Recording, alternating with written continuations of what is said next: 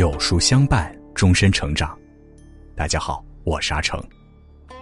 今天让我们继续收听有书名著，持一脉风骨，守一颗素心。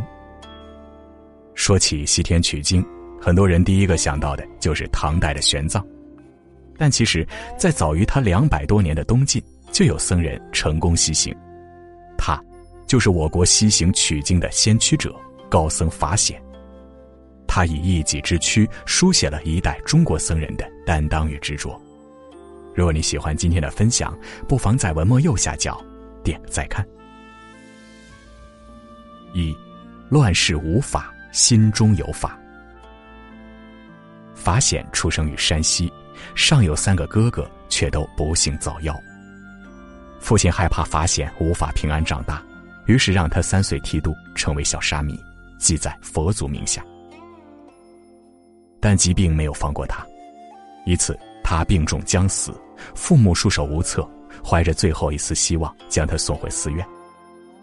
或许真的是与佛有缘，法显存活下来了。他十分喜欢寺院的生活，没有还俗之心。寺院虽简陋，但佛法在他心中慢慢升腾，他内心充满着平安喜乐。但外来尘世的喧嚣打破了他宁静的修行。当时北方大地杀戮四起，惨烈的乱世宛如人间地狱。一天，法显和同伴正收割庄稼，突然一群难民冲出，饿狼似的抢夺这些粮食。沙弥们惊慌失措，纷纷逃走，唯独法显留了下来。他看着难民疯狂抢食，难掩心中悲悯之情。佛家慈悲，粮食你们可以随便拿。但你们今世遭如此贫困，是前世不施舍行善而得到的惩罚。如果再行抢劫之恶行，来世的遭遇只会更坏。也许是被法显的言语打动，也许是法显的法相足够虔诚，难民们最终放下了抢来的粮食，默然离去。因果报应是一个简单的佛家理论，但却能让人们摒弃恶念，选择善念。若能唤起人心中的善念，纵然是暴民匪徒，也能让他们悬崖勒马。法显心中感受到佛法神奇的力量，或许就是从这一刻开始，普度众生的念头在他心中生根发芽。二十岁时，法显接受具足戒，正式成为比丘僧人。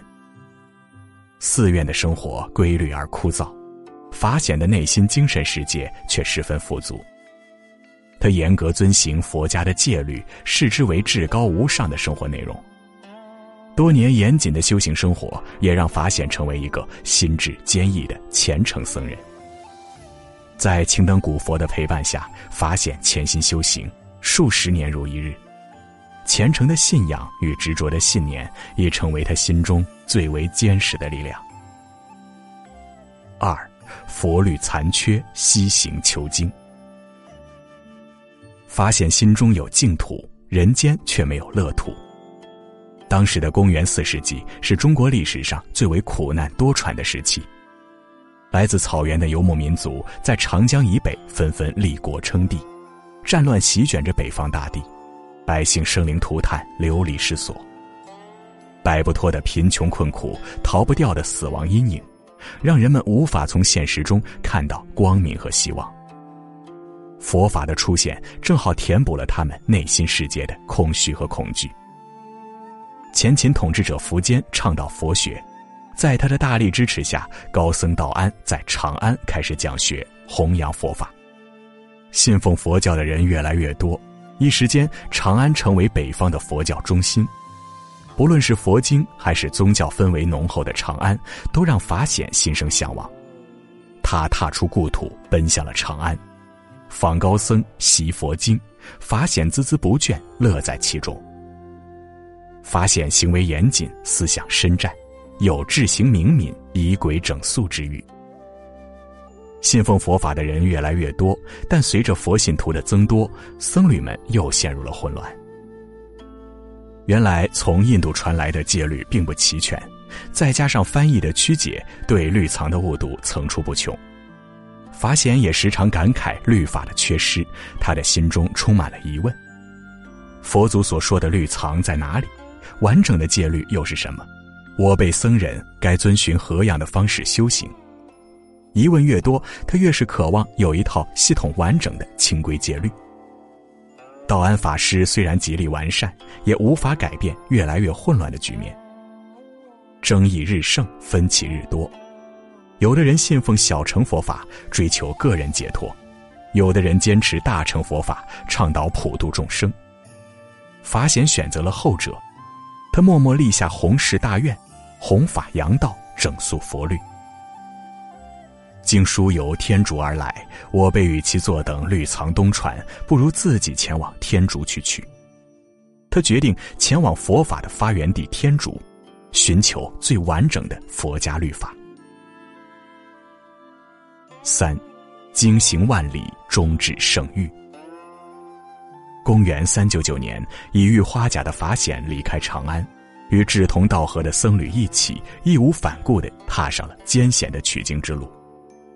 他们西出玉门关，来到了广袤的西域大地，穿越白龙堆沙漠，攀越雪域高原，见证了楼兰遗迹，横穿塔克拉玛干沙漠。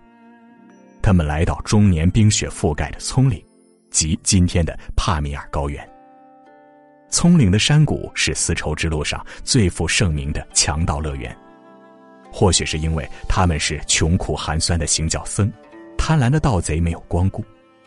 但一个更大的危机又出现在他们眼前。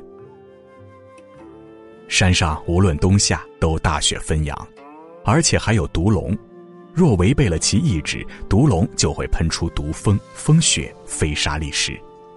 毒龙就是雪崩。一行人不敢停下脚步，艰难跋涉，终于穿过了可怕的葱岭，来到了佛国圣地天竺，即今天的印度。他们先是来到了佛法兴盛的北印度，但这里的律法就是由当地法师口口相传，并无成文经律可供抄写。法显决定进入佛法的发源地中印度地区，但有的同伴认为目标已达，决定返回汉地；有的先行一步往别处求法。法显的身边只剩下慧景和道整。祸不单行，三人翻越小雪山时，突然寒风骤起。大病初愈的慧景不知倒地，临死前，慧景告诉法显：“吾其死矣，卿可前去，勿得拒允。”向来刚强的法显第一次落下泪来。他和道整带着悲痛的心情前行，终于抵达了中印度。如果说北印度之行打开了法显佛国世界的一扇窗户，那么中印度之旅就是向他敞开了佛国世界的大门。法显就像久旱的禾苗，畅饮着佛祖洒下的甘露。他一路参拜，来到佛祖释迦牟尼的出生地迦维罗卫城。可他失望的发现，佛祖荣光不复存在，佛祖的故乡也没有完整的戒律。怅然若失的法显，抱着最后一线希望，南渡恒河，来到印度最为宏大的城市巴连浮城。在大城寺，法显终于找到了梦寐以求的经书律法。法显一边学习梵语，一边潜心抄经，费时三年，法显总算将经书全部抄写完毕。但此时，法显唯一的同伴道整却决定长留此地。法显带着感慨离开，显同旅十余，或留或亡，故影为己，常怀悲慨。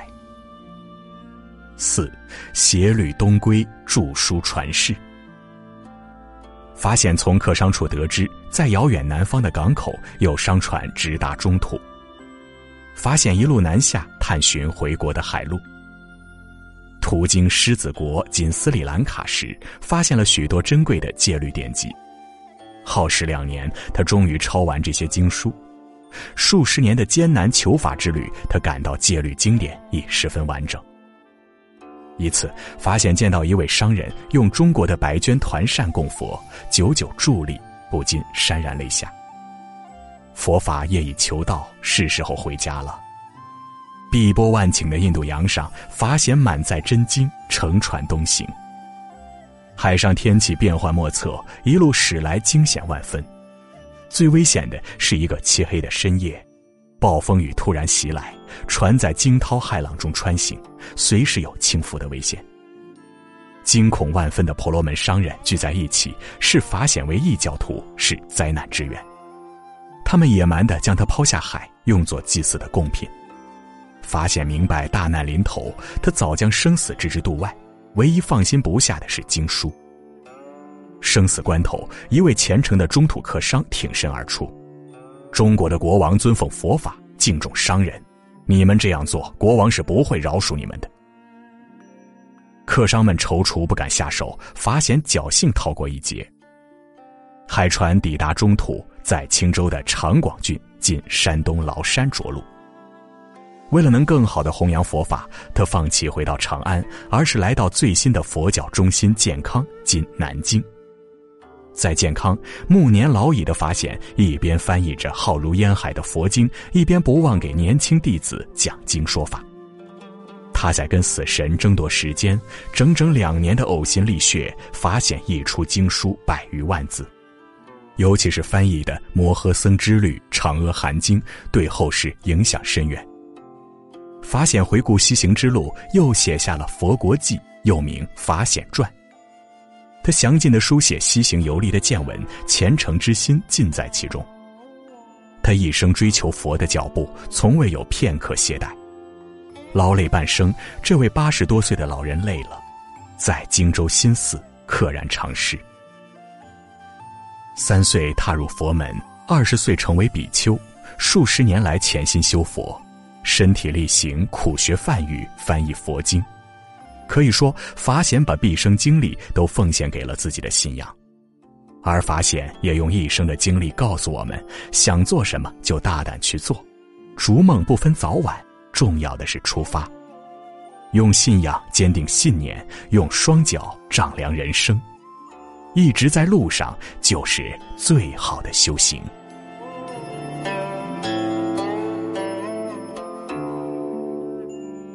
好了，今天的文章就跟大家分享到这里。喜欢名著栏目，记得在文末点亮再看，我们会更有动力带给大家优质的内容。另外，长按扫描文末二维码，在有书公众号菜单免费领取五十二本好书，每天有主播读给你听哦。吃一脉风骨，守一颗素心系列正在连载中，明天我们一起来听怀素的故事。我是阿成，我在山东烟台向您问好。